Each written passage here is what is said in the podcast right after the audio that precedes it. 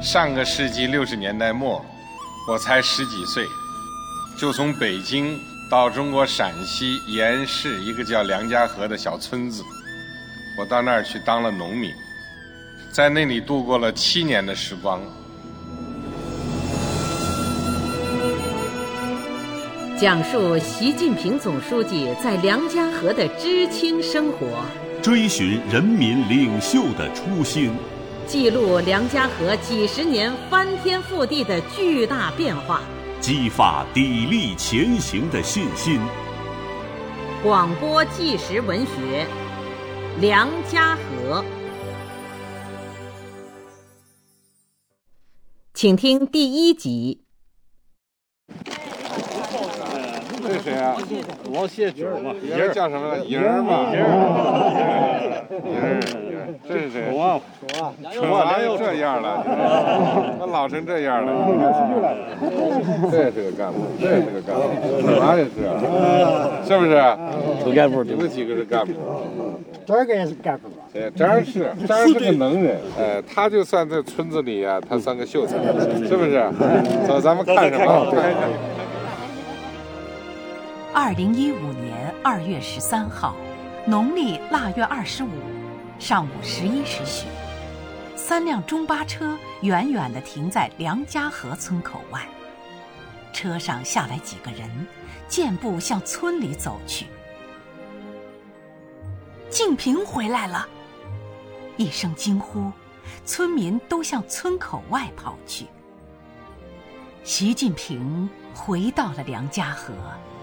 这个位于黄土高原腹地的小村庄，这个让他魂牵梦绕的地方，算起来，他离开梁家河已经整整四十年了。踏上这片曾经劳动生活过七年的土地，见到这些曾经朝夕相处、始终不能忘记的乡亲。习近平难掩激动的心情。哎，随娃！习近平老远就认出了跑在人群中的石春阳，一声亲切的呼唤，话音未落，两个人的手已紧紧握在了一起。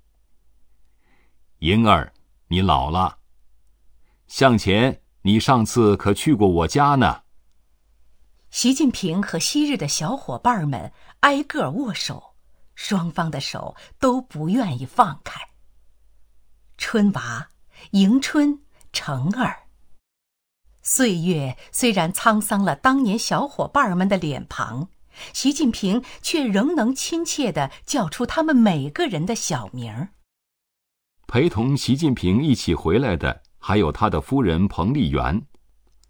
他用陕北方言向乡亲们介绍：“这是我婆姨，今儿领回来让大家见一见。”一句话逗得大家哈哈大笑。张卫庞，你还没有变。正与小伙伴们热情寒暄的习近平一扭头看到了张卫庞，便伸出右手，狠劲儿的拍在张卫庞的肩上。有力的大手上传递的深情，让张卫庞感受到晋平的心跟咱们还是那样亲。握着张卫庞的手，习近平向彭丽媛介绍：“这是梁玉明的挑担嘞。挑担是陕北方言，在陕北称连襟为挑担。”习近平转向石春阳说：“随娃。”还有几个不认识，介绍一下。石春阳连忙把身边的人向习近平挨个介绍。当介绍到龚宝雄时，习近平握着这个年轻人的手问道：“你是谁家的孩子？”石春阳说：“这是慧燕的儿子。”习近平亲切地说：“你爸可是个老实人。”人们簇拥着习近平。一路走，一路拉话。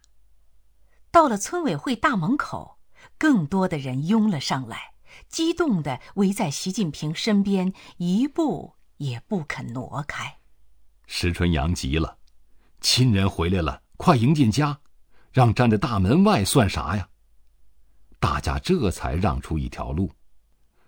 不少当年曾在一起劳动生活的乡亲，习近平一眼就认出了，并亲切的叫出了他们的名字：根民、赤脚医生，爱学习，看的书也多。争气儿，家里都好吗？张，你有肚子莫嘴嘴。亲切的小名儿脱口而出。亲切的往事也历历在目。六十八岁的龚正富，小名叫开火。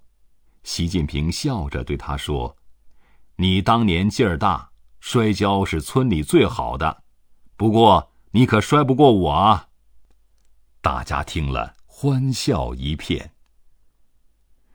龚正富患有眼疾，一只眼睛已失明。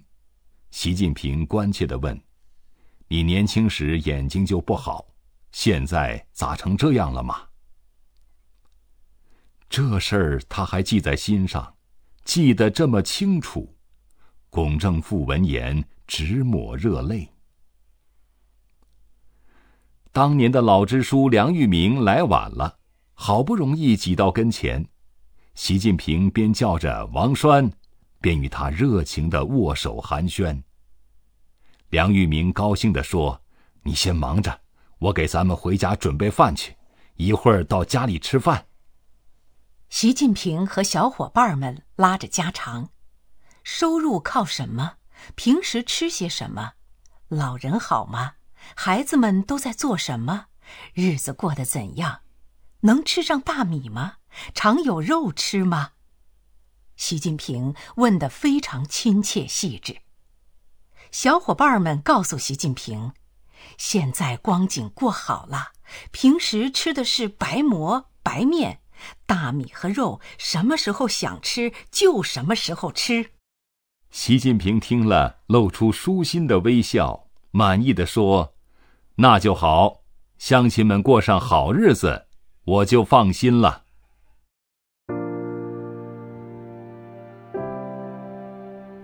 立春后的阳光暖融融的洒在人们身上，远处的山上冰雪正在消融。在村委会的院子里，习近平深情地说：“今天能够回来看一看，心情很激动，看到大家感到很亲切。一九六九年一月，我迈出人生的第一步，就到了梁家河。”在这里一待就是七年。当年我人走了，但我把心留在了这里。几句话说的大家心里暖暖的。八十五岁的梁友昌一个劲儿的拍手，脸上挂着泪珠。看着梁友昌，习近平动情的对在场的年轻人和孩子们说。老梁是这儿的长辈了，老梁的儿子都有了孙子。咱们是第一次见面。那时我和梁家河村结下了缘分，注定了今天会与你们相见。你们的爷爷奶奶、父亲母亲曾与我一起生活、战斗，我人生第一步所学到的都是在梁家河。不要小看梁家河。这是有大学问的地方，人生处处留心，皆学问。习近平接着说：“我在这里当了大队党支部书记，从那时起就下定决心，今后有条件、有机会，要做一些为百姓办好事的工作。我相信这里的明天会更好，我更愿意看到的是。”我们的下一代健康成长，成为为人民做有益事情的好人才。情真意切的话语，如春风阵阵拂过乡亲们的心田，迎来了雷鸣般的掌声。在场的很多人都流下了热泪。一九七五年，习近平离开梁家河。这已是他第二次回来。乡亲们清楚的记得，他第一次回来是在一九九三年。一九九三年九月二十七号，时任福建省委常委、福州市委书记的习近平，时隔十八年第一次回到了梁家河村。当时他挨家挨户看望了乡亲们，并和大家约定，下次回来一定带着婆姨。他叮嘱大家：山上要治理，沟里要打坝，山上要种经济林，还要种果树，既要解决肚子吃饱问题，还要解决文化问题。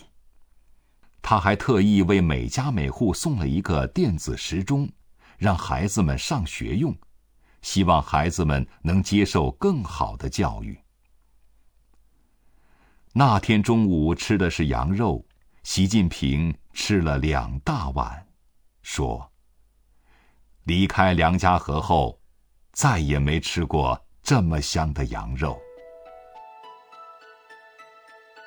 他后来回忆起这一次回梁家河时的情景，写下了这样一段文字。一九九三年，我再回梁家河时，有的乡亲提到，当年我在村里创建铁业社，为村民增加了收入。我带领大家开挖出陕西第一口沼气池，让村民用沼气照明做饭。可是，我所记得的，是他们曾经无私的帮助过我，保护过我。特别是以他们敦厚朴实的品质影响着我，熏陶着我的心灵。习近平牵挂着梁家河的每一位乡亲。一九九三年回来，他给乡亲们带了茶叶等礼物。二零一五年春节前这次回来，他又自己出钱给乡亲们采办了米面油肉。春联、年画等年货，家家都有，并送上祝福。全村父老乡亲羊年大吉，喜气洋洋，蒸蒸日上，吉祥如意，日子越过越红火。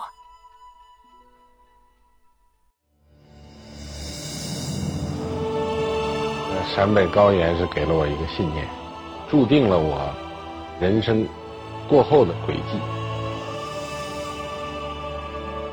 记录习近平总书记的知青岁月，挖掘梁家河小村庄的大学问。请继续收听纪实文学《梁家河》，由陕西人民出版社出版，作者梁家河编写组。回家了，习近平带着彭丽媛去看他在梁家河的家。村民张清远家是习近平当年到梁家河的第一个住处，在这里，习近平等六位知青一直住到张清远和刘金莲有了孩子后才搬出去。眼前的小院儿干净整洁，围墙全部用插片石垒成，院子一侧放着一个大石碾子。窑洞门口挂着金黄的玉米棒和红辣椒串子。一跨进院门，六十四岁的刘金莲激动地迎上来说：“还认得我不？”习近平风趣地说：“太平家婆姨嘛，那年你们两口子新婚，我们几个知青还来闹过洞房嘞。”他又指着另外两孔窑洞说。你答你妈住这间，你们住在那个边上的窑洞。对呀，这么多年你都莫忘。那怎能忘呢？一线三孔窑洞最右边的是插队知青当年的住处。走进窑洞，看到窑长里放红薯的窑，习近平说：“这个当年没有啊。”窑长是陕北方言，指窑洞里最里面的墙。炕上放着一排铺盖，墙上用报纸糊着墙围子，挂着一盏马灯。数了数被子，习近平说：“不是五块，是六块。当时住我们六个，谁挨着谁，他记得非常清楚。雷平生抢了炕头，褥子被烤黄了。”习近平说：“我那时爱看书，晚上点着煤油灯，一看就是半宿。第二天早起，吐出来的痰都是黑的。”一九九三年，习近平回梁家河时，张清远还与他开玩笑：“近平，你咋不把家里的带回来？”二零一五年，习近平再回梁家河，没想到张清远已去世，习近平很难过，问：“是得啥病走的？”刘金莲说：“哮喘病，肺气肿。”习近平叹了口气说：“也不是很严重的病，怎么没治好呢？”走进刘金莲住的窑洞，掀起饭桌上的笼布，白生生的馒头和金黄的油馍馍格外诱人。习近平一眼就认出了这种用软黄米面炸成的圆圈形油馍馍，说：“好。”这是年茶饭吗？又问：“现在生活好了吧？”我现在生活可好了，吃的、穿的、用的，啥都够，我身体也挺好。习近平握着刘金莲的手，叮嘱她要保重身体，说：“等我有空有时间，还会来看你们的。”刘金莲家隔壁是张卫庞家，习近平他们刚来插队时住在刘金莲家，吃饭在张卫庞家。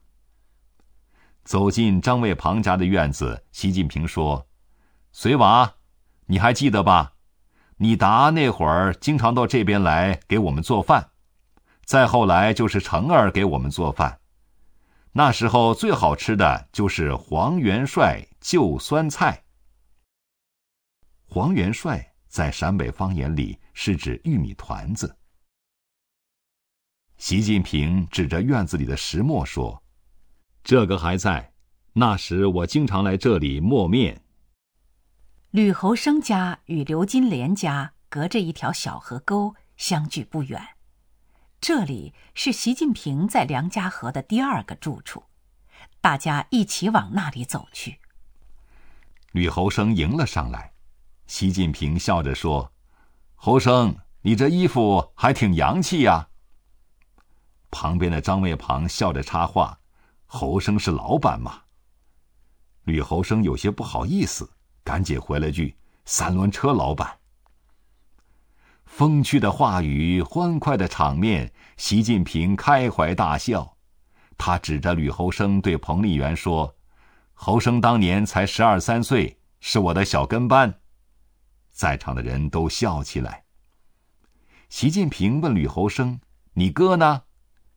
吕侯生说：“在你后边嘞。”习近平回头在人群中看到了吕侯生的哥哥吕立斌，叫着他的小名话语里饱含关切：“卫生，你那会儿当了几年兵？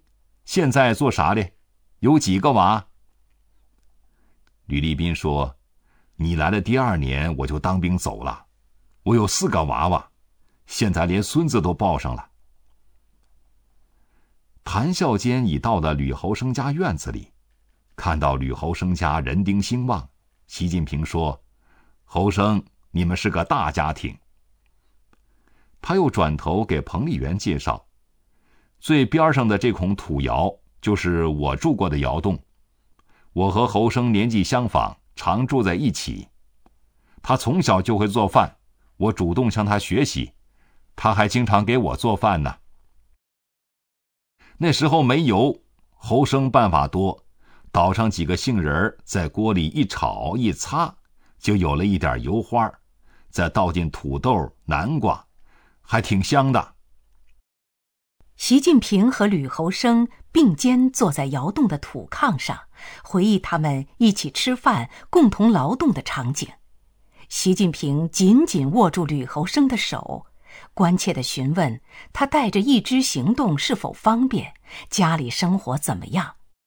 吕侯生说：“平地走路还行，就是干不了重活。现在开三轮车了。”从当年住过的窑洞出来，吕侯生对习近平说：“累了吧？回窑里喝点水。”习近平说：“水就不喝了。”到你的新窑看看生活怎么样？吕侯生家的窑洞装修一新，宽敞明亮。习近平高兴地说：“你生活还可以呀。”看着墙上的照片，习近平一一询问吕侯生家人的近况。告别了吕侯生一家人，习近平一行继续向村里走去。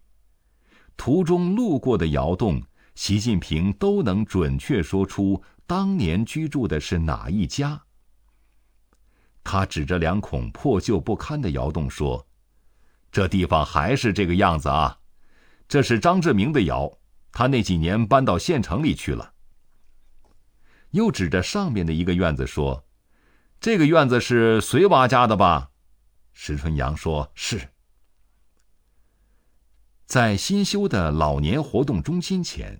虽然房子已经变了样，但是习近平一眼就认出来了，说：“这里以前是铁锁家。”他指着老年活动中心对面的窑洞，对彭丽媛说：“那边是薛达家，大名叫薛玉斌，当过兵，打过仗。”习近平问：“薛玉成、薛玉斌哪儿去了？”乡亲们说：“薛玉成已去世。”薛玉斌现在住在延安八一敬老院，虽说已八十七岁，但身体健康。习近平点点头说：“薛玉斌常给我们讲他在部队上亲身经历过的一些事儿。”顺着小河转了个弯，到了习近平住过五年多的知青院儿，院子里六孔窑洞。是一九七零年生产队专门给知青修建的，修好后，习近平就住到了这里，直到一九七五年离开。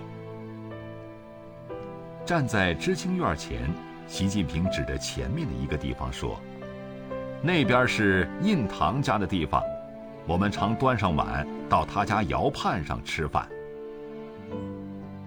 走进知青院，习近平把每一孔窑洞。都看了一遍。在当年住过的窑洞里，他指着窗户下面说：“那时候这里摆着一张绿色的长条桌，那边还有个架子，我们装行李用的皮箱就放在上面。”第六孔窑洞是当年生产队的磨坊，一台旧磨面机静静地立在那里。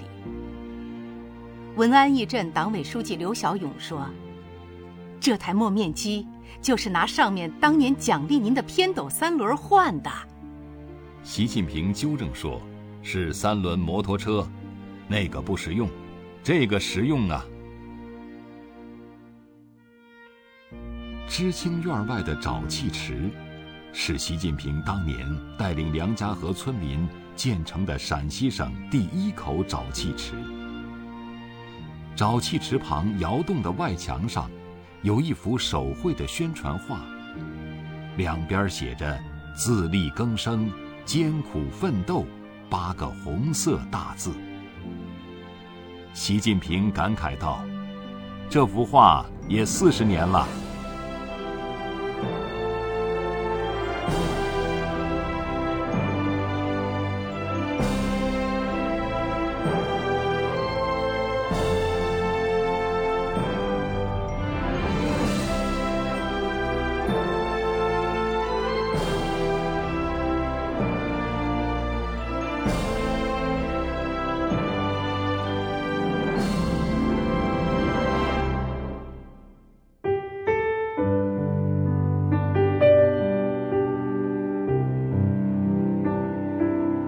广播纪实文学，梁家河》，由中央广播电视总台出品，演播：苏阳、黎春。